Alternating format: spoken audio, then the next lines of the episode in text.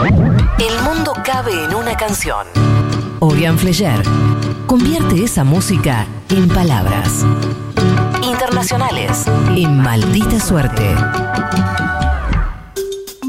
The United States will not be a migrant camp and it will not be a refugee holding facility. Won't be. Esa voz es la de Donald Trump. Estamos en 2018.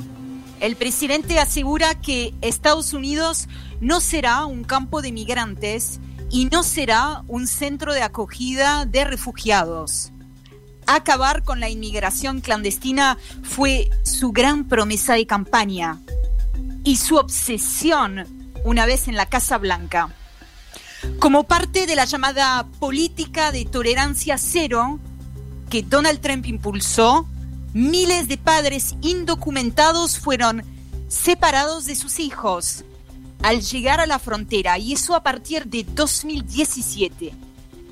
Los adultos y las adultas tratados como criminales eran entonces enviados a instalaciones penitenciarias y los y las menores ubicados en hogares de acogida o llevados a centros de detención donde permanecían en jaulas.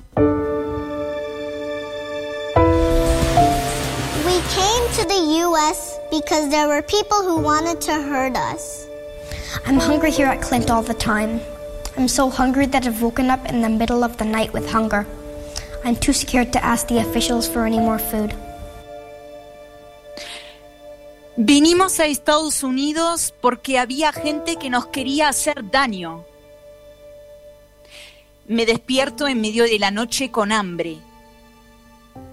Tengo demasiado miedo para pedir más comida. No hay agua ni jabón para lavarse las manos después de ir al baño. Tengo cinco años. Vengo de Honduras. Me separaron de mi padre. No lo he vuelto a ver.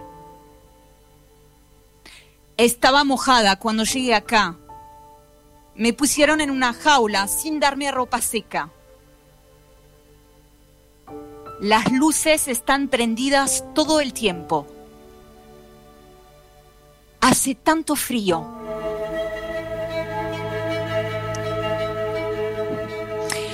Donald Trump fue obligado a dar marcha atrás con esa medida. Pero para entonces, miles de familias ya habían sido separadas. Y las consecuencias todavía sí que se pueden ver. La Unión Estadounidense de Libertades Civiles denunció la semana pasada que los padres de 545 niños y niñas que fueron arrebatados a sus familias al llegar a Estados Unidos no pudieron ser localizados hasta ahora. Se cree que muchos de ellos fueron deportados a sus países de origen sin sus hijos. Una periodista del diario estadounidense The New York Times cuenta que en todo México y Centroamérica se emiten anuncios de radio. Investigadores designados por los tribunales recorren en motocicleta las comunidades rurales de Guatemala. También se presentan en los juzgados de Honduras para realizar búsquedas en los registros públicos.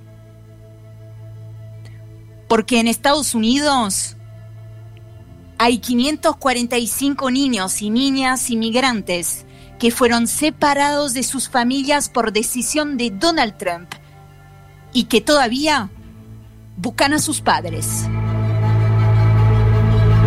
Maldita suerte. De 15 a 17. En el Destape Radio.